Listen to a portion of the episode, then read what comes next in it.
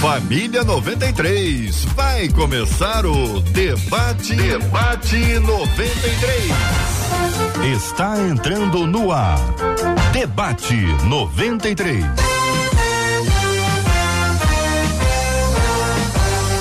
Realização 93 FM. Um oferecimento Pleno News. Notícias de verdade.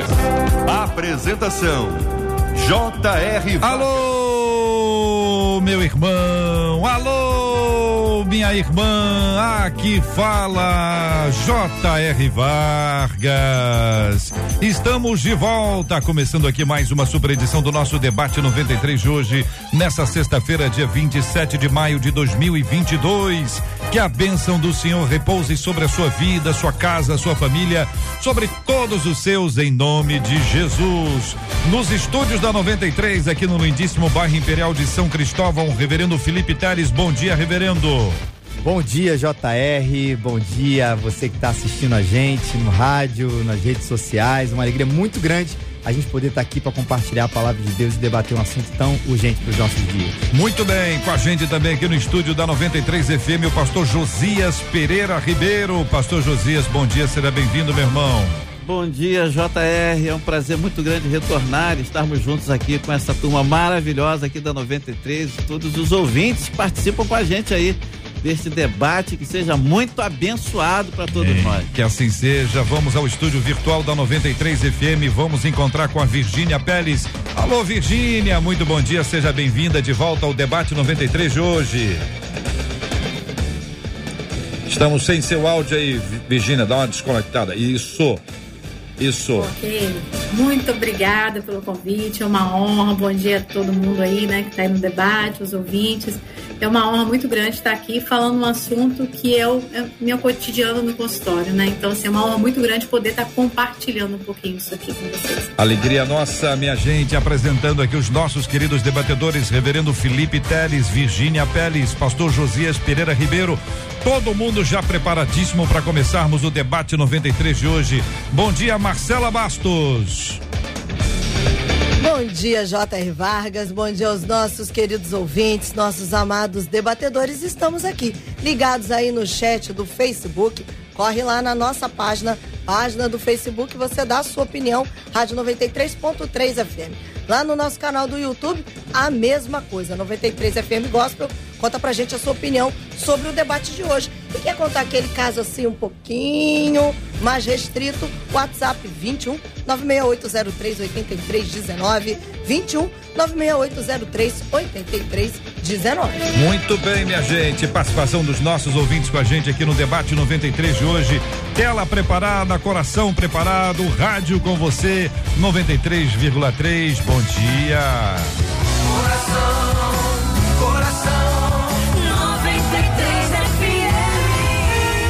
Pouco antes de casar, conta uma de nossas ouvintes. Escuta só, ouvinte, escuta só. Pouco antes de casar, perdi o emprego. Assim que casei, descobri que tenho um problema de saúde que me impede de ter filhos. Confesso que tem sido difícil demais ver todas as minhas irmãs felizes e realizadas e eu nessa aflição. Tenho me sentindo lixo, tenho me sentido o lixo da família. Sou uma fracassada. O que fazer quando tudo que queremos na nossa vida dá errado? O fracasso é culpa minha ou existem pessoas que jamais serão bem-sucedidas? Como lidar com o sucesso das pessoas que amo quando na minha vida enfrento tantas e tantas lutas? É uma questão que está aqui aberta para que você participe com a, com a gente. Você que tem sua história, compartilha pelo nosso WhatsApp. Você que tem sua opinião, fale conosco aqui pelo Facebook, pelo YouTube, onde temos o chat para nossa interatividade. Vamos começar? Reverendo Felipe Teres, suas palavras iniciais sobre esse assunto. Bom, é, a gente lê esse, esse relato da nossa ouvinte, né, com muita tristeza no coração daquilo que ela está sentindo, né? As palavras que você, JR, enfatizou aí tão bem, é, que tenho me sentido um lixo da família, fracassada, e acho que a, o trabalho precisa ser, em primeiro lugar, em cima dessas verdades que ela assumiu para ela, a partir, claro, de uma situação extremamente difícil. Esse é o primeiro ponto. Ninguém está aqui minimizando a situação dela, difícil, complicada, é triste, não só pela questão da comparação, né, de que as irmãs dela é, estão felizes, realizadas e ela não, em função da questão de ter filhos, mas a situação dela em si, enfim, ainda que ao, ao redor dela as pessoas estivessem passando pela mesma situação, por si só isso é muito complicado. Mas a, a questão fica do que, que ela faz em função disso. Então ela pega uma situação difícil, particular, e ela começa a medir a vida dela, JR, em função disso tudo. Ou seja, se eu não posso ter filhos, aí nos chama a atenção o texto dela, né? É, tudo que nós queremos, tudo que nós queremos da nossa vida dá errado, né? Uhum. Existem pessoas que jamais serão bem-sucedidas. A pressão, pressão que dá é que ela pega essa situação, repito, difícil, uhum. complicada, extremamente triste e começa a olhar para um todo. E isso, JR, até a, a doutora vai, vai falar e falar um pouquinho aí de que é a prática do, do dia a dia dela, e creio que não somente nessa área, mas nas outras áreas do aconselhamento, pastor Josias talvez possa confirmar isso, a gente lida com isso o tempo inteiro. De gente que por causa de uma situação difícil, complicada, ela começa a entrar num espiral de tristeza, num espiral de depressivo, onde ela vai conseguir, vai olhar para todas as coisas a partir desse referencial. Uhum. E eu acho que o que é bonito é que Cristo, que Jesus Cristo na nossa vida, ele mesmo sabendo que a gente tem uma situação onde às vezes isso vai ser revertido, às vezes não vai ser revertido, ele chama a gente para olhar para o lado, para olhar para o alto e olhar para as outras coisas e ainda no meio de tanta tristeza, exercer gratidão e olhar a vida que ele nos deu, o valor que ele nos tem como imagem e semelhança dele e poder superar isso ou lidar com isso de uma outra forma ao ponto de você não ver tudo como um lixo, como fracasso, uhum. mas ver as intempéries, as dificuldades e continuar seguindo em frente. É um desafio maravilhoso que o evangelho faz que Jesus faz no nosso coração. Virgínia, essa expressão que ela utiliza, né, de se sentir o lixo da família, é uma frase muito pesada, muito, muito mesmo. Parece que existe uma cultura de ter filhos, talvez muitos filhos. E aí com essa com esta dificuldade que ela atesta, que a, a, gente não sabe qual dificuldade é essa, é bom que se diga que algumas dessas dificuldades já podem ser vencidas, que existem coisas novas que estão acontecendo. Mas fiquemos com a fala dela e eu queria ouvi-la sobre esse assunto. Na, na, prática do consultório, essa situação de ter filhos, eu pego com muita frequência. A pessoa vem com o diagnóstico que não pode ter filhos e acaba que desapega dessa situação quando é uma situação de doença física, porque às vezes é uma questão emocional. Você vai desenvolvendo um bloqueio emocional. Então, assim, é muito comum a gente reverter isso com a questão de, de tirar essa necessidade como um pré-requisito, sabe? De que, ah, porque todo mundo da minha família tem filho, porque todo mundo tem um padrão de comportamento na família. Nem por conta disso a gente é, tem que seguir, isso não é obrigatório, né?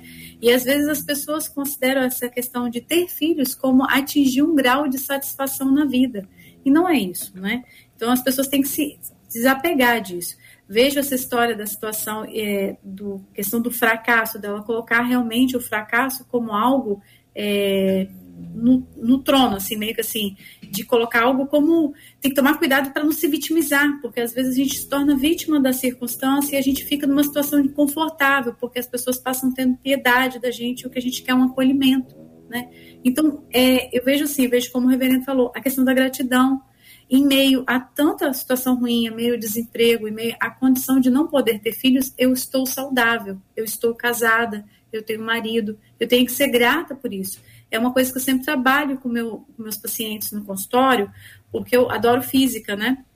E eu sempre falo com eles que tem a questão da força da atração entre dois corpos, que é diretamente ao produto das massas. Isso é física, a gente aprendeu lá no, no ensino médio. Então, de uma certa forma, se eu estou negativa, eu vou atrair essas coisas negativas. E eu vou criar um olhar para o negativo na minha vida. Então, tudo que vier de forma negativa na minha vida, eu vou colocar um holoforte maior. Porque eu estou nesse foco. Então, ela tem que parar com essa situação de, de, de falar só do negativo, de olhar só para o negativo, você vê que ela coloca um adjetivo que eu sou um lixo, né? Estou me sentindo um lixo da família, como se isso tudo fosse pré-requisito para ser aceita na família. E na maioria das vezes não é. Entendeu? Então, assim, a gente tem, graças a Deus eu tenho uma família, graças a Deus eu tenho irmãs, graças a Deus. Eu vejo assim, mudar o foco, transicionar o foco e, em vez de comparar a vida dela com a vida das irmãs, comparar, olha, eu poderia não ter casado, eu poderia ser irmã solteira, mas eu tô casada, eu poderia ter comparar a vida dela, o que era uhum. antes e como ela está agora. Eu acho que é o grande, a grande sacada da gente mudar essa chavinha é fazer uma comparação do que eu era há 10 anos atrás com que eu, onde eu estou e o que eu sou hoje, uhum. há 10 anos, né? Uhum. No presente agora. Porque se eu ficar comparando a minha vida com a vida do outro, não é a mesma história, não é o mesmo filtro, não, as coisas são diferentes. Eu tenho quatro filhos, são quatro filhos que eu criei em momentos diferentes da minha vida. E mesmo eu tenho filhos gêmeos, as duas foram criadas juntas no mesmo tempo, com, com a mesma forma. A maneira que eu falava com uma, às vezes, era diferente da forma que eu falava com outra. Nós somos seres humanos únicos. Hum. Então, o fato de ser irmão não tem que ter o mesmo padrão de comportamento. E eu acho que é uma mudança, assim, de pensamento mesmo, que pode fazer ela virar essa chavinha nesse momento. Não Pastor... tem que aceitar isso para si. Obrigado. Obrigado, Virginia. Pastor Josias Ribeiro, a sua, a sua perspectiva sobre esse assunto ainda inicial. É, eu sigo a linha né, do pensamento do pastor, do reverendo Felipe, né, uhum. da doutora Virgínia. E olha essa, essa, essa questão dela que o fracasso é culpa minha ou existem pessoas que jamais serão bem-sucedidas? Parece que ela está trazendo para ela o seguinte: eu nasci para dar errado. Eu nasci para ser uma pessoa fracassada na minha vida. Então, o que a gente precisa compreender é que ninguém nasceu para ser fracassado, hum. ninguém nasceu para dar errado na vida, né? Parece que ela vai construindo né, a sua vida com esse pensamento de que ela nunca vai ser uma pessoa bem sucedida, né? Ela nunca vai ser uma pessoa feliz como ela gostaria de ser. Então, fracasso, as adversidades da vida, né? Vem toda debaixo de um contexto que a gente vive, né? São fatores que trazem situações, às vezes, bem difíceis e delicadas para a nossa vida. A questão dela aqui não é que não é específica dela, porque muita gente, eu acredito que a doutora recebe muitos uhum. pacientes, né, com essa mesma questão, por que que nada dá certo para mim? Uhum. Não, é porque o foco está naquilo que deu errado, naquilo que não está acontecendo, mas quantas qualidades e quantas coisas boas uhum. né, também estão sobre esta, essa vida dessa pessoa, né? Uhum. Quantas coisas, é, quantas realizações, outras realizações têm acontecido na vida dela que talvez ela não tenha colocado foco sobre estas realizações. Mas não tem aquele jogo, gente, que, por exemplo, é, é, isso aqui tem o peso 2 esse aqui tem um peso 4, esse aqui tem um peso 10. Tem três coisas. Você pode estar tá ótimo em duas, mas aquela que tem o um peso 10, e quem é que põe o peso? Ou são as pessoas ou somos nós mesmos, né? Alguém coloca o peso nisso aí. Uhum. E às vezes a pessoa fica, olha, tá tudo bem, realmente, vocês têm razão. Vocês têm razão, eu tenho uma casa, eu tenho comida, eu tenho um cônjuge, eu tenho saúde, tá ok? Peso 2, peso 3, peso 4, mas eu não tenho filhos, peso 10. E aí não consegue, isso não equilibra, a balança não chega no, no ponto, ela está totalmente é, desequilibrada ali porque está se colocando um peso. E não tenha dúvida, porque isso aí realmente é um peso extraordinário. Não sei se ela está dando o valor adequado a cada peso, a cada circunstância. Daí eu pergunto a vocês: como ajustar a balança? Entende isso? Por mais que a gente diga, olha, você tem isso, você tem isso, a pessoa diz, olha, é verdade, mas o que eu mais quero na vida, e às vezes é exatamente o que ela quer, né? É, você falou, essa questão do peso, ela é sensacional, muito bem colocado, JR. E porque é, você imagina, tem aquele exemplo daquele, eu esqueci o nome daquele, daquele, daquele rapaz que hum. passa a vida inteira, o, o mundo inteiro falando sobre a sua deficiência ele não tem os seus braços, não tem as suas pernas, ele surfa e tudo, ele é um uhum, cristão, uhum. enfim, esqueci o nome dele. Eu acho muito bacana o testemunho dele. Que não é que, assim, por exemplo, a questão da locomoção, isso não tivesse um peso absurdo, porque tem. Uhum. Mas a partir do momento que aquele é um dado da realidade, e aí presumindo aqui que a situação é irremediável, porque a gente não sabe, como a doutora falou, pode ser que seja. Mas chegar à conclusão de que alguma coisa de, que tem o peso 10 na nossa vida, ela é irremediável, é, a gente vai ter que ajustar a vida. Porque é diferente do tipo assim, cara, eu tô com um problema é, é, de saúde muito complicado, e aí você fica, e aí, mas eu posso batalhar com isso, numa questão depressiva, até de mesmo um câncer, e você vai, aquilo, a, tá dele também a saúde, você muda sua alimentação, você vai no médico, você faz seus exames, e você tem luta para aquilo que é tem um peso 10, a saúde, Uhum. ele possa melhorar. Porque não é pra gente esquecer, ah, eu não tenho saúde, mas, pô, tô casado, é, minha conta tá no azul, Cristo é o Senhor da minha vida. Eu vou batalhar por aquilo. Mas no momento em que aquilo é de fato irremediável, a gente tem que reajustar a vida. Como é um processo, JR. Olhar para o lado com gratidão não é deixar de, de lado o fato de que aquilo tem um peso enorme, mas é lidar com uma coisa que não pode ser mais mudada e entender que a vida não acaba por aí e não tem fórmula mágica. É um processo em que os- o coração diante de Deus, chorando diante do Senhor, a ajuda da comunidade, de terapeuta, vai ajudar muito a perceber a vida de outra maneira, porque ela não tem fim. São 11 horas e 19 minutos, horário de Brasília. O, o que estão dizendo os nossos queridos ouvintes? Quais são seus comentários, seus olhares, seus posicionamentos e até questões que são apresentadas por eles agora aqui no debate 93. Marcela, conte pra gente, por favor. Os nossos ouvintes estão dizendo na linha aqui do que disse o Davi. É preciso ser feliz consigo mesmo, porque senão a gente não vai alcançar um lugar de satisfação. E a comparação é a pior coisa que possa existir. O Alceu vai na mesma linha, dizendo: se a gente for olhar a nossa vida pela vida dos outros, seremos os mais infelizes dessa vida. Mas tem ouvinte no WhatsApp que está abrindo seu coração. Um deles diz o seguinte: eu acredito que para certas pessoas as coisas simplesmente não dão certo. Não importa o quanto a pessoa lute, o quanto a pessoa busque, o quanto ela se esforça, na minha opinião, não adianta. Aí ele segue. Eu tenho cinco irmãos. São bem casados, bem sucedidos financeiramente, todos com casa própria. Eu? Eu não tenho casa própria. Os meus relacionamentos são fracasso. Eu vivo desempregada. E na mesma linha dele, uma outra ouvinte dizendo: Eu também me vejo como essa ouvinte. Eu me sinto um fracasso. Eu sou o fracasso da minha família. Nada dá certo. E vários outros ouvintes na mesma linha, JR. Virgínia, seu olhar sobre esse assunto, Virgínia. Libera seu áudio, é isso. Não, não, agora não fui eu, não. Ok. eu tô aqui quase tendo um comichão aqui, né? Tô, tô- tô tendo uma síncope cardíaca. É, vou tentar resumir de uma forma mais prática para os ouvintes poderem entender. Eu sou fruto de uma situação de adultério, né? Então, assim, eu vim de uma situação de adultério, onde veio essa história do fracasso é, colocado sobre minha vida desde quando eu era criança. Então eu falo assim que eu acho que eu, eu consegui vencer o fracasso porque ele foi decretado na minha infância. Que meu avô falava assim: você é filho do diabo, você não é filho de Deus, porque Deus não produz adultério, só o demônio.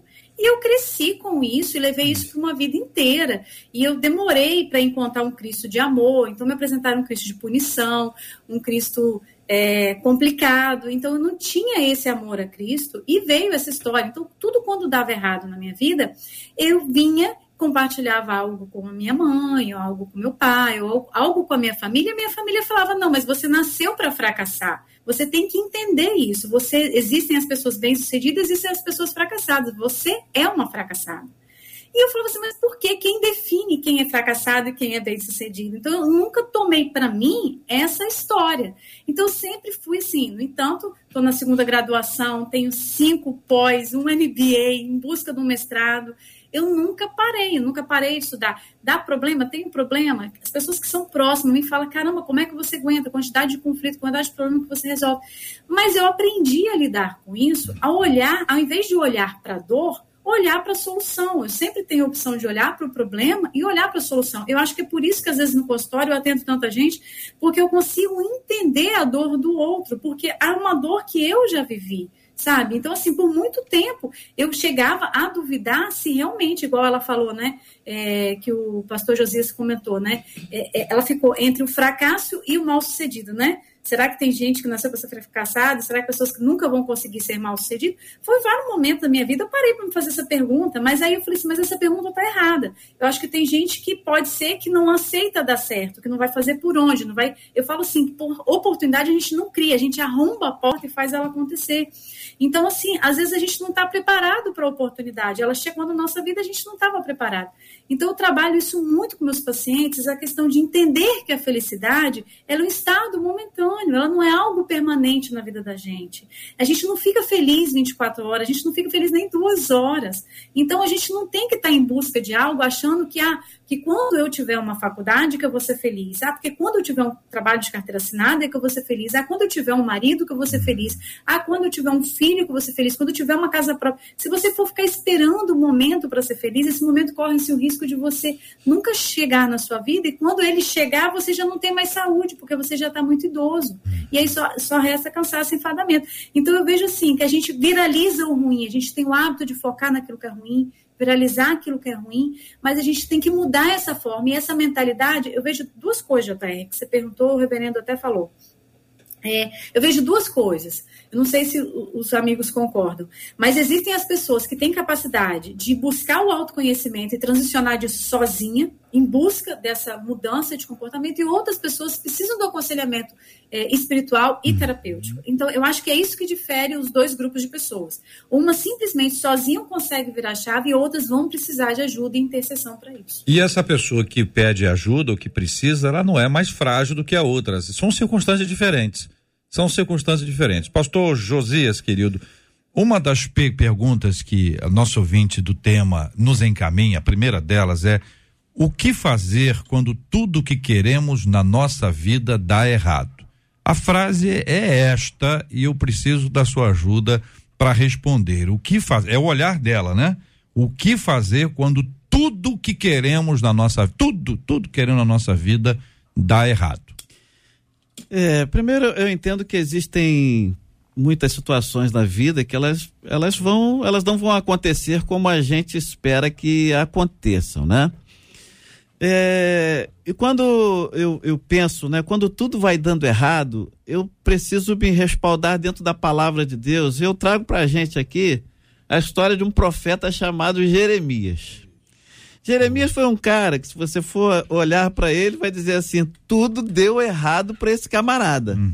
Nada deu certo para ele. O camarada pregou por anos e ninguém se convertia, ninguém dava atenção à palavra dele, ninguém fizeram o que fizeram com ele, queriam matar ele, fizeram atrocidades com ele.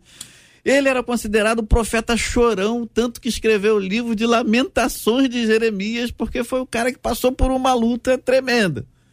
Mas esse mesmo Jeremias, ele vai nos escrever lá em Lamentações capítulo 3, verso 26, que o bom é ter esperança e aguardar né, em silêncio a salvação do Senhor.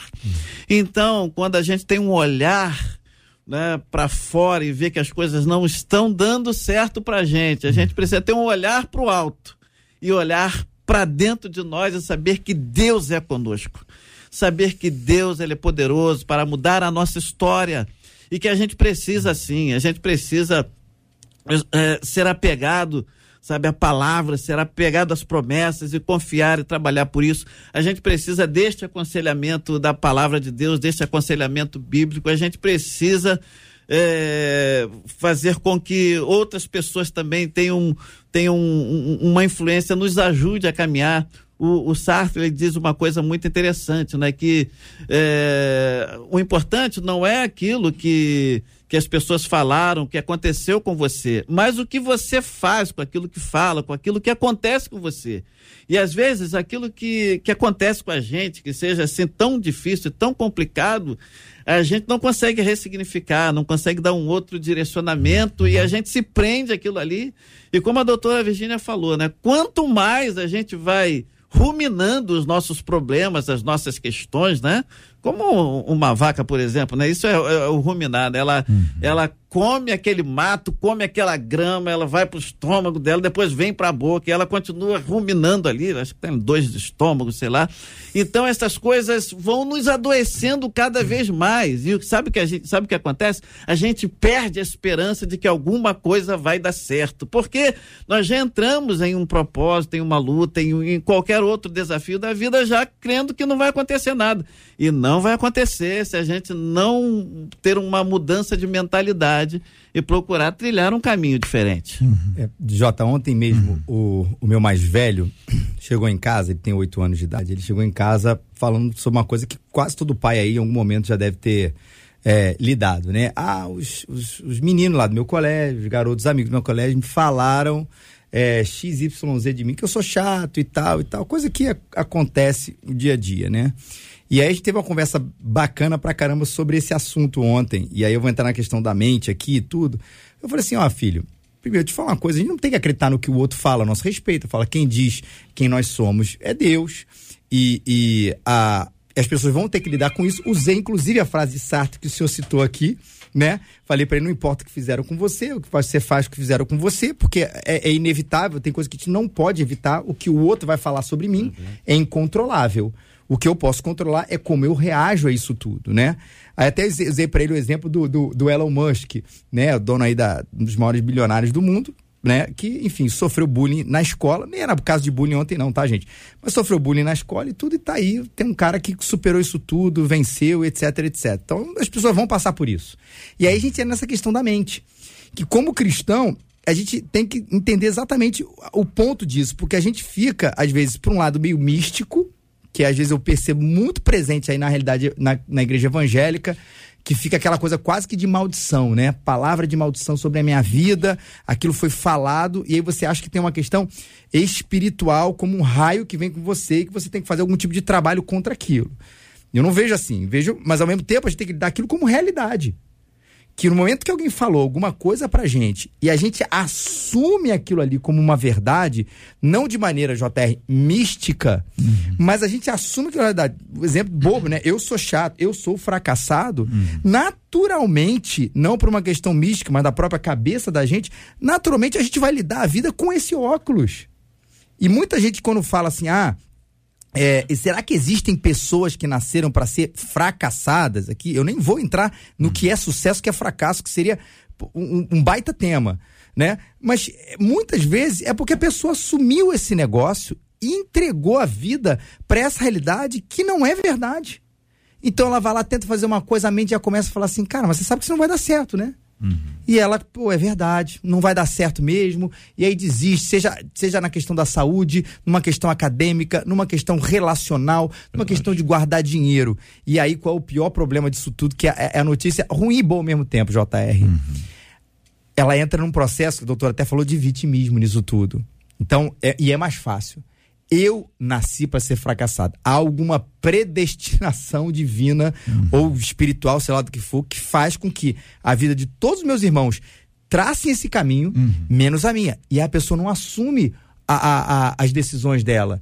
De que, por exemplo, ela não guardou dinheiro, de que ela não estudou, de que as escolhas que ela fez relacionais são muito ruins e pra, quase sempre elas seguem um padrão né? Poxa, todo o marido que eu vou, toda a esposa, todo namorado, rapaz, no fundo, depois de tanto tempo, ele se mostra uma pessoa agressiva, ele tra... e, e ela não percebe que ela está seguindo aqueles mesmos padrões e assume a, a não, o controle da sua vida nesse sentido, as suas decisões, mas assume o papel da vítima de uma suposta predestinação ao fracasso que não existe. E aí eu quero colocar aqui eh, dois aspectos para que vocês fiquem à vontade. Aí a Virgínia, Reverendo Felipe, Pastor Josias, fiquem à vontade. Uma coisa é aquela pessoa que se sente condenada a, condenada.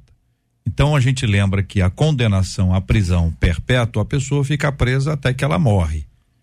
A condenação à pena de morte, a pessoa morre por ser esta a condenação dela. Mas outras condenações, a pessoa é condenada e pa- pagou a pena dela. Pagou ali o que, o que a sua, a sua dívida, que costumeiramente se diz que é dívida com a sociedade. Então nós temos a pessoa que se sente condenada a. A outra coisa é a pessoa que fracassou. E não dá para minimizar isso. A gente fracassa. A gente fra fracassa numa série de coisas, mas não quer dizer que uma pessoa que tem uma coleção de fracassos ela seja fracassada. Então, o reverendo Felipe citou o Elon Musk, que é bilionário, é dono de quase tudo. Quase tudo. Então, esse cara que é dono de quase tudo já viveu vários fracassos. Então, se você somar a coletânea de fracassos dele, você não pode dizer que ele é um fracassado. O cara é trilionário. Então, existem circunstâncias que são aquelas. Realmente, nós precisamos botar a mão na cabeça e dizer assim: olha, realmente eu errei. Eu fracassei. Até porque o fracasso pode reconduzir os meus passos, eu posso desenvolver algumas coisas que vão me tirar do próximo fracasso, mas isso não quer dizer que eu seja, que você seja, que alguém seja uma pessoa fracassada. Então, ajuda a gente a, a desenvolver essas ideias. Uma questão é: alguém é condenado a fracassar? Nasceu para o fracasso? Segundo, ainda que você tenha vários fracassos, isso quer dizer que você seja uma pessoa fracassada? Virgínia, Felipe, Josias, microfones abertos. Eu vejo, o JR, que o segredo do sucesso é vencer o fracasso. É fracassar várias vezes e você, nessa história de fracassou e você foi insistindo, vai gerando aprendizado, você vai buscando o aprendizado, né, que é lições aprendidas dessa situação de fracasso e vai transformando isso no sucesso. Né? Com certeza o Elon Musk não, não começou a, acertando, né, como todos os outros. Ninguém começou acertando. Então a gente erra, erra, erra. Então eu vejo muito isso. E essa questão de aceitar essa condenação, de ser uma pessoa com problema, né? Ou uma pessoa com. Aceitar essa condenação para si é uma morte em vida. É você uhum. morrer mesmo estando vivo. Então é isso que a gente tem que lutar contra isso e não permitir que isso aconteça. Eu entendo, é, Virgínia e Felipe, os nossos queridos aí, que o fracasso ele não define quem a pessoa é. Né? Como já foi colocado, né? todos nós vamos fracassar em algumas áreas, em alguns momentos, alguns sonhos não serão concretizados, algumas coisas não acontecerão. Essas, o fracasso ele faz parte da nossa realidade, ele faz parte da nossa vida. Né? Não tem como a gente viver né, assim tudo deu certo, tudo funcionou, tudo. O, que seria de nós? Né? Uhum. O que seria da nossa humanidade? Né? Sei lá, seríamos superiores a, a, aos deuses, né? porque essa mentalidade ela simplesmente não existe. Então, mas a, a, questão do fracasso é que ele não vai definir né, quem a gente de fato é. Então, a, a, a questão é que a gente é, fracassa, a gente vai ter falhas em alguns momentos aí da nossa realidade, mas a gente sempre precisa estar pronto para continuar lutando, para continuar avançando, para seguir outros caminhos, né? fazer como como como o Edson, né, o cara que inventou a lâmpada, pôde fazer o seguinte: eu sei agora do, por duas mil e tantas vezes como não fazer. Então, esta é uma visão otimista, né? Uhum. Em cima dos erros, em cima das falhas, em cima do fracasso. Ele olha assim: agora eu sei como não vai, é, como não fazer. Eu sei que por essas tantas vezes aqui, deu errado, eu não vou seguir esse caminho, mas eu vou continuar tentando por outros caminhos, né? E é nessa mudança de caminho que as coisas podem acontecer de uma maneira diferente. E, pastor Josias, e, e, a impressão que quando a gente acredita que, por exemplo, a gente foi condenado ao fracasso, a gente, a gente não está vivendo uma, uma visão bíblica sobre o ser humano. É quase um, um, um, horóscopo, um horóscopo, né? Eu sou do signo fracasso. E aí a minha vida vai ser condenada dessa maneira. E Cristo não, não fez isso com a gente, né? Na nossa criação Exato. fomos tirados a imagem e semelhança do Senhor, né? E foi dado aí a, a, o conhecimento da gente sobre as leis das coisas, a lei da economia, da saúde, de tudo isso, para que a gente possa desenvolver cultura, desenvolver a gente da maneira como as coisas existem. Então ninguém é condenado a isso. A gente uhum. precisa é ressignificar o que é sucesso, o que é fracasso e ressignificar a nossa atuação, mas sem esse peso, essa peste, essa etiqueta do fracasso. Isso precisa ser tirado da nossa cabeça à luz da palavra. A pergunta é seguinte: o fracasso é culpa minha ou existem pessoas que jamais serão bem-sucedidas? É, talvez a gente precise explicar um pouquinho mais um processo de planejamento eh, da, das nossas ações. Algumas ações elas dão errado porque elas não foram planejadas. E o planejamento ele é fundamental, como também o treinamento, a, a busca de, de se aperfeiçoar. Tem gente que desiste rápido. Tem gente que mal iniciou, deu um problema, já desistiu, porque acha que não vai dar certo. Então se sentencia. É uma sentença, não vai dar certo, vou fracassar, não vai ter jeito. Então existe esse processo que envolve naturalmente circunstâncias. Por exemplo, um empreendedor, o camarada resolveu empreender e veio a pandemia. O, pre, o empreendimento dele era um empreendimento com, comercial que exigia gente, presença de gente, ida, vinda, fechou tudo. Não teve como transferir para a internet. O que, que aconteceu? Fracassou. Circunstâncias diversas. Mas no mesmo período que ele entrou, entrou alguém e botou tudo na internet. Aliás, iniciou na internet. Já nem fez lo, lo, loja física então esse camarada desenvolveu e foi. Então existem é, possibilidades de se planejar ou de se aproveitar a oportunidade. No empreendimento você tem que ter dinheiro. Então de repente uma pessoa com dinheiro ela vai ter maior chance de ter sucesso porque ela tem dinheiro. Mas uma pessoa com muito dinheiro sem ideia também não resolve nada. Então você também tem que ter ideia. Agora quando junta tudo, né, planejamento, a pessoa tá firme e forte ali, tá com dinheiro, tem uma boa ideia vai longe. Mas não é fácil isso, né, pastores? Não, como você falou, olha quanta coisa que tem envolvida, né? O planejamento, as circunstâncias, o, o recurso, aí vem a circunstância, vem um cara com a boa ideia, como você falou, uhum. com o recurso, mas aí chega numa economia, uma economia que ela, ela se rompe, ela chega numa cidade que entra num estado de calamidade, ela não fez uma pesquisa talvez bacana, aquela ideia é ótima, tem recurso, mas no Rio de Janeiro não serve. Uhum. Serve em Vitória, serve em, em, Manaus. E aí isso acontece. Uhum. Planejamento é tudo, né? É, até porque Jesus nos fala, nos ensina isso. Você vai construir, fazer uma casa, você vai ter uma construção, vai fazer uma obra você precisa fazer o seu planejamento para ver se você vai chegar ao término daquilo uhum. ali. E às vezes é, a gente entra em algumas situações é, com a nossa com uma, com uma fé meio que equivocada que nós podemos é, dizer assim. Eu, por exemplo, vi, vi uma situação, uma pessoa vivendo uma situação, ela falou assim: não, Deus me mandou comprar esse carro e tal. Eu falei, mas você tem dinheiro para comprar esse carro? Não, mas eu vou pela fé, vou pela fé que eu vou, que vou e foi e comprou o carro. Uhum. Uns meses depois ele perdeu o carro dele e falou assim, falou, mas onde, cadê, cadê o Deus? Cadê uhum. a tua fé? Não, não, foi porque você não fez o planejamento, você colocou as mãos onde você não poderia colocar. Isso não é uma visão de pé, de, uhum. de, de, não é uma visão de fé, é uma visão de que você tem que tocar na lua, mas continuar com os seus pés no chão, como a gente conhece, né? Então, às vezes nós, as coisas fogem muito porque nós trazemos uma visão de fé meio que equivocada, uma fé sem inteligência, uhum. né?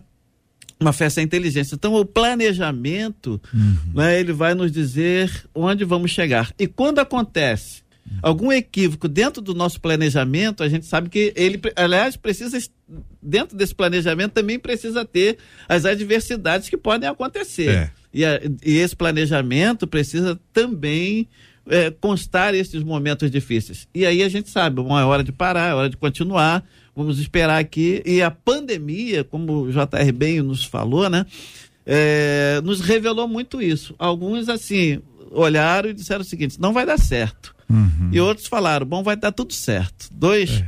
vendedores de sapato, né? Aquela história que a gente uhum. sabe, foram lá para a Índia e um chegou lá e falou assim, depois de uma semana, aqui ninguém usa sapato, não vou vender sapato aqui, todo mundo. E ele voltou, pediu a passagem dele. E o outro falou assim: aqui ninguém usa sapatos, não, eu vou vender muitos sapatos aqui. Uhum. Então, assim, a perspectiva, o olhar sobre as uhum. situações, uhum. as oportunidades elas são fundamentais. O Virgínia tem muito de trabalho, né, de perseverança. Você men mencionou rapidamente alguns cursos que você já fez, pós, é, MBA, está se organizando para o mestrado. Isso tudo exige trabalho, né?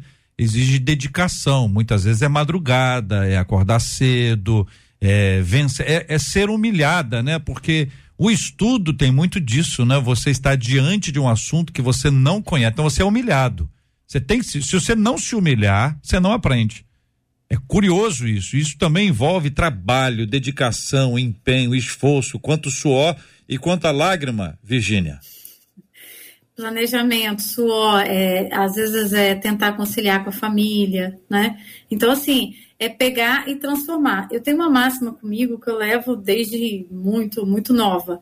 Eu prefiro lamentar pelo fracasso de não ter conseguido do que o de não ter tentado. Então, eu sempre tento.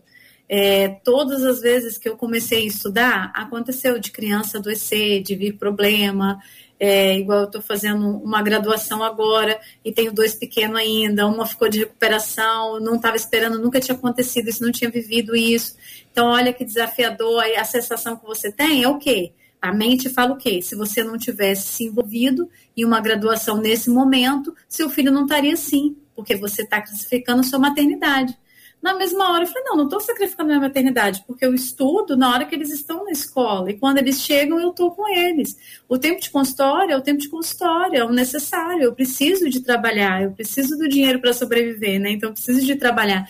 Então, assim, eu acho que é uma questão de você organizar aquilo que vem à mente, porque a nós, nosso maior inimigo somos nós mesmos, nós somos carrascos de nós mesmos, né? Então, assim, essa questão de, persistir, né? É, é, vou persistir até quando? Até quando eu conseguir. Até quando? Eu sou, eu sou daquelas do, do pastor José Solano, de comprar o carro. eu faço o planejamento, junto um pouco de dinheiro, mas eu falo, eu vou comprar pela fé e vou trabalhar para conseguir sustentar isso, porque isso é minha força, é minha motivação. Eu não vou me apegar na adversidade, eu vou pegar naquilo que eu consigo produzir, naquilo que eu consigo fazer de bom, naquilo que eu tenho de melhor. Então, ao invés de eu olhar o defeito, eu olho a qualidade. E eu trago isso para o consultório para meus pacientes, dessa mudança de mentalidade, uhum. né? Eu sempre brinco com eles que falam, a gente tem seis peneiras, né? Então, se é para criticar, não fala. Se é para reclamar, dá sugestão. Se é para buscar um culpado, busca solução. Se é para fazer de vítima, pega a sua história e faça de vencedor. Se é para justificar, justificar, seu erro, aprenda com ele. Se é para julgar alguma coisa, que julgue as suas atitudes, não as atitudes dos outros.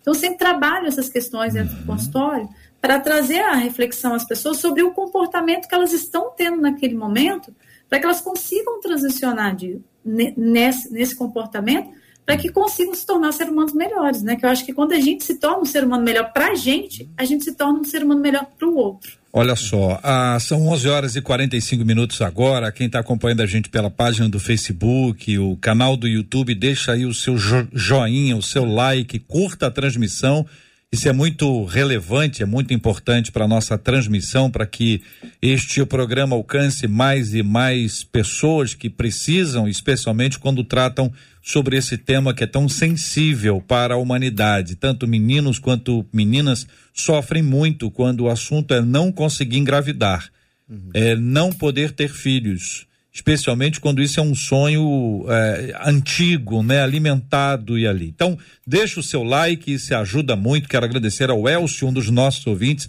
Ele me contou que ele entra todos os dias no YouTube três vezes.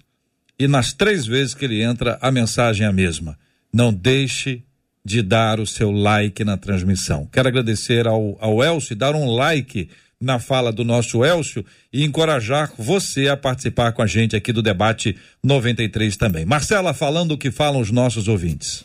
Como você disse, JR, esse é um assunto sensível, a questão de poder ter filhos e, ou não ter filhos, e que envolve tanto os meninos quanto as meninas. E foi por isso que logo no início do programa, enquanto vocês falavam sobre isso, foi levantada a bola da adoção. E aí, um dos nossos ouvintes, um menino, escreveu para a gente o seguinte: Eu tenho experiência para falar desse assunto. Eu casei. Também não pude ter filhos. Eu e minha esposa passamos por maus momentos. Confesso que eu me via como extremamente fracassado. Ouvi palavras duras demais. Até que, diz ele, Deus me deu a oportunidade, olha como ele constrói a frase, de um bebê de apenas sete meses adotar a mim e a minha esposa. Ele diz: o bebê nos adotou. Uhum. Hoje eu entendo que Deus tinha esse plano para nós e consigo ver as coisas de maneira diferente, diz ele. E aí, gente, é, este tema, vamos começar ouvindo aqui os nossos meninos. Esse tema, essa é uma possibilidade que é aberta, é um caminho que aí está. Alguns têm muita resistência, muitas resistências. Outros já estão absolutamente absorvidos. E veja a expressão: o bebê nos adotou. Isso é bonito demais, Tremendo. né, Jota? É, e é realmente, assim, é um ato de amor, assim, absurdamente bonito, inspirado aí, de fato, pela grande verdade do Evangelho, que também nós fomos adotados em Cristo Jesus. E cada vez mais eu, eu creio nisso, né? A igreja precisa estar aberta para esse tema, tendo em vista a grande carência é, nesse assunto que existe no nosso país e a repercussão positiva, né, a construção positiva que se dá a partir do momento que a criança é adotada a partir de um lar, né, saudável ali, cristão, do impacto que vai ter naquela vida. E quem sabe para nossa ouvinte e para tantos outros, essa de fato não seja. Aí eu peço que você fique em oração por isso, né? Que você se, se, se informe sobre esse assunto. Ah, graças a Deus, isso não é uma coisa que você vai e faz no mesmo dia porque isso precisa ser realmente pensado e para a gente precisa ser orado e refletido, mas uma possibilidade de você trazer um, um, impacto muito positivo numa criança que vai ser amada num lar e vai poder ser chamada de seu filho e ele vai poder te chamar de papai e de mamãe.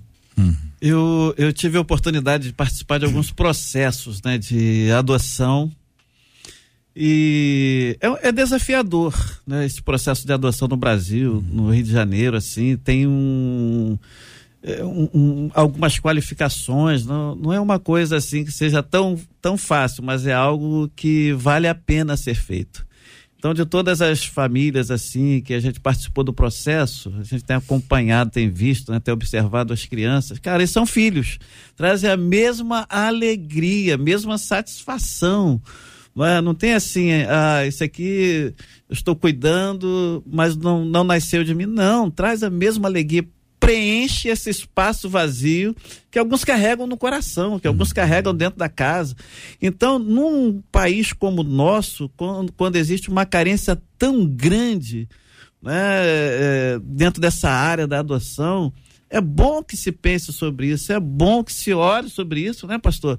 E que procure saber, procure investigar, quem sabe, né? Também tem uma criança aí disposta a adotar você que está nos ouvindo aqui. É, pense sobre isso.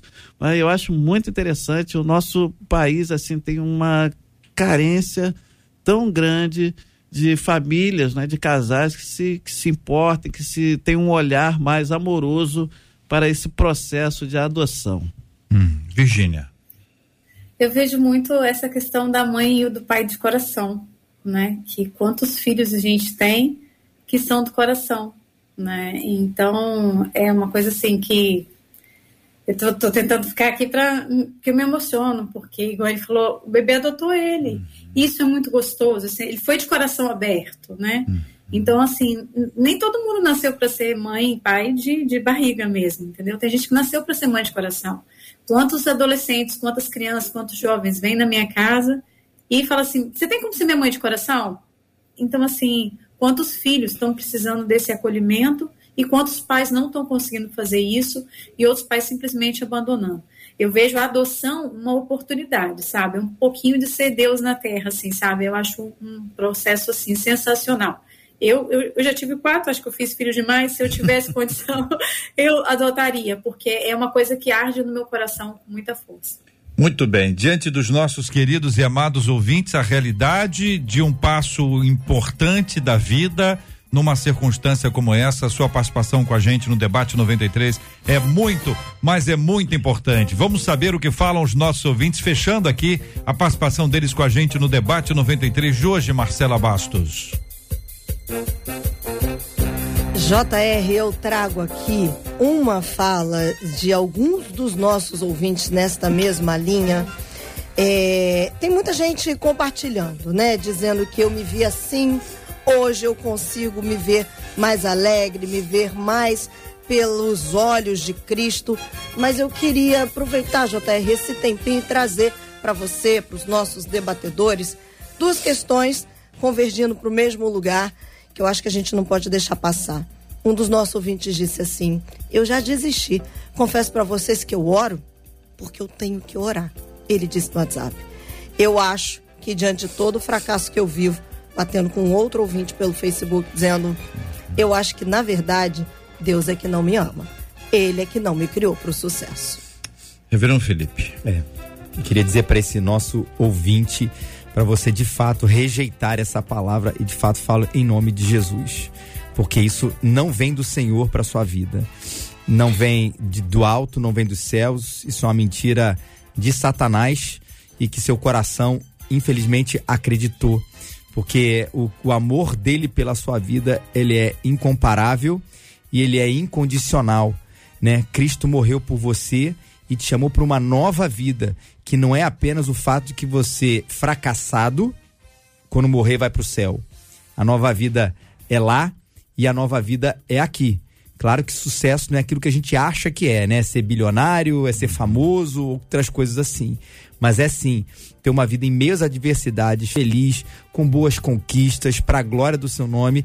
Não acredite nessa verdade, acredite na verdade do evangelho de Jesus para sua vida. Benção puríssima. 11 horas e 53 minutos. Pastor Josias Ribeiro, pastor da Igreja Batista Central de Coelho Neto. Muito obrigado pela sua presença no debate 93 de hoje. Um forte abraço, meu irmão. Obrigado, JR. É sempre muito bom estarmos juntos aqui. E só lembrar aos nossos ouvintes que para o mundo contemporâneo, sucesso é resultado. Biblicamente, sucesso é perda. É preciso perder para ganhar. Então, se você é como Moisés, que se sentia ali um fracassado, é por ele ser um fracassado que ele poderia então ser o libertador, por se considerar alguém assim. Então, por ele não ser, é que ele poderia ser, não é? Então, que Deus abençoe a vida de todos. Obrigado aqui pelo meu querido missionário Yuri, Camila, nos acompanhando aqui do Ministério Chamados para Fora. Que Deus abençoe a todos vocês aí. Um beijo no coração. Amém. Virgínia Pele, sexóloga, terapeuta e fisioterapeuta. Muito obrigado por mais uma presença aqui no Debate 93. Eu queria agradecer, JR, queria agradecer também aos ouvintes, porque eu tive a oportunidade de conhecer pessoalmente um casal de ouvintes lá na restauração de casais de Guarapari, que eles foram sorteados, eu tive a, eu tive a benção de também fazer o aconselhamento deles. Então, assim, foi muito gratificante, foi um momento muito bacana da minha vida. Então, eu queria agradecer a todos os ouvintes, a, a, o convite, a participação, a toda a equipe da Restauração de Casais, né? Então, assim, só gratidão mesmo por tudo que eu tenho vivido. Graças a Deus. Reverendo Felipe Teres, pastor da Igreja Presbiteriana Raízes, muito obrigado, meu irmão. Muito bom, obrigado, JR, pelo mais uma vez o convite de estar aqui, poder compartilhar aí da palavra do Senhor. Agradecer a Deus aí pela bênção, mandar um beijo para Igreja Presbiteriana Raízes e dizer a todos para esse assunto, sucesso, fracasso, vida, circunstâncias difíceis, leia a palavra, leia a carta de Paulo aos Filipenses, vai fazer um bem danado para você. Maravilha. Marcela Bastos, Deus abençoe. A Ana Cláudia JR Silva aqui no Facebook disse assim: que debate, muito obrigada. Uma outra ouvinte pelo WhatsApp disse assim: esse debate de hoje está me ensinando muito. Recebam a minha gratidão, diz essa ouvinte. Obrigada, bom fim de semana, gente. Benção puríssima, são 11 horas e 56 minutos no Rio. Uma outra ouvinte dizendo o seguinte: teimosia e obstinação.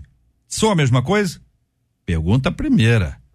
Tento não fazer as coisas do meu jeito mas minha obstinação não deixa. Para minha família, eu sou uma cabeça dura. Não consigo fazer nada quando sou obrigada. Pergunto: conhece alguém assim, ouvinte? Esses e outros assuntos estarão com a gente na próxima segunda-feira, se Deus quiser, a partir das 11 horas da manhã, em mais uma super edição do nosso Debate 93. Nós vamos orar juntos. Pastor Josias vai orar com a gente. Nós vamos apresentar diante de Deus o nosso tema, aquilo que nós conversamos hoje. O sonho de muita gente em engravidar, em ter filhos. Li comentários no canal do YouTube de gente dizendo: olha JR, o debate 93 foi um instrumento de Deus para me abençoar. E essa ouvinte diz que pela graça de Deus engravidou. Como temos ouvintes que pela graça de Deus foram ajudados para adotar. Como temos ouvintes que compreenderam o seu papel, o seu lugar em outras muitas missões que Deus concedeu. Vamos orar por aqueles que se sentem fracassados você pode ter fracassado em algum ou em alguns projetos, mas isto não significa que você seja uma pessoa fracassada. É preciso ler os motivos que te levaram a fracassar e desenvolver projetos diferentes, até processos para sua própria vida que envolvam mais trabalho, mais perseverança e planejamento. Às vezes você está lidando com a área errada. Se planejar, vai identificar que esta não é mesmo a sua praia. E vamos orar também pela cura dos enfermos e consola os corações enlutados. Vamos orar juntos em nome de Jesus. Oremos. Senhor nosso Deus, nosso Pai, nós louvamos e agradecemos ao Senhor pela oportunidade de estarmos aqui compartilhando das tuas verdades com muitos e muitos queridos que estão sendo tocados e estão sendo abençoados por este debate. E nós te rogamos, Senhor, que o Senhor esteja tocando nestes corações doloridos, nestes corações enfermos, nestes corações sofridos, para que o Senhor derrame o bálsamo, Senhor, e traga alívio para as dores, para estes que estão sofrendo, chorando, com lamentos na sua trajetória, que o Senhor possa abençoá-los, que o Senhor possa trazer um novo sentido para a vida daqueles que estão se sentindo perdidos, desorientados, carregando incertezas na sua vida. Aqueles que estão acamados, doentes, Senhor, traga o teu poder de cura sobre estas vidas e cumpra a tua vontade, porque o Senhor não mudou, o Senhor é o mesmo. Sabemos, ó Deus, que através deste debate muitas pessoas foram movidas, quem sabe, a clamar como Ana. E nós sabemos que o Senhor tem poder para fazer um filho, uma filha ser gerado naquele ventre estéreo, naquele ventre, Senhor, que para os homens nada pode acontecer. Nós sabemos que o Senhor tem poder para fazer isso.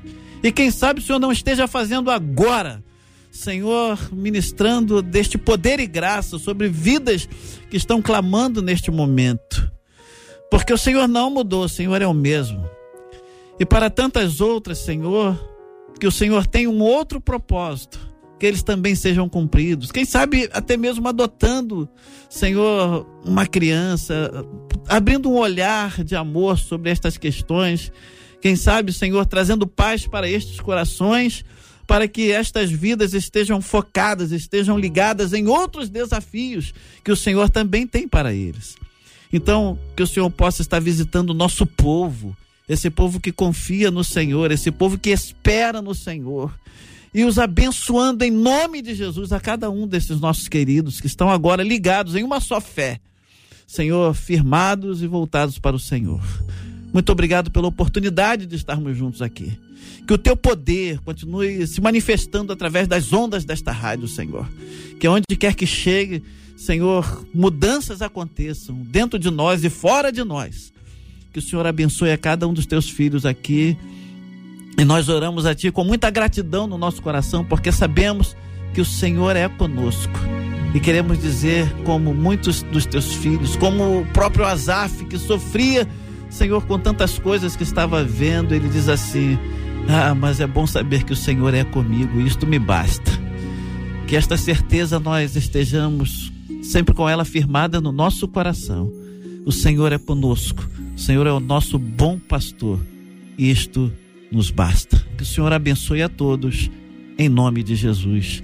Amém. Que Deus te abençoe. Você acabou de ouvir Debate 93.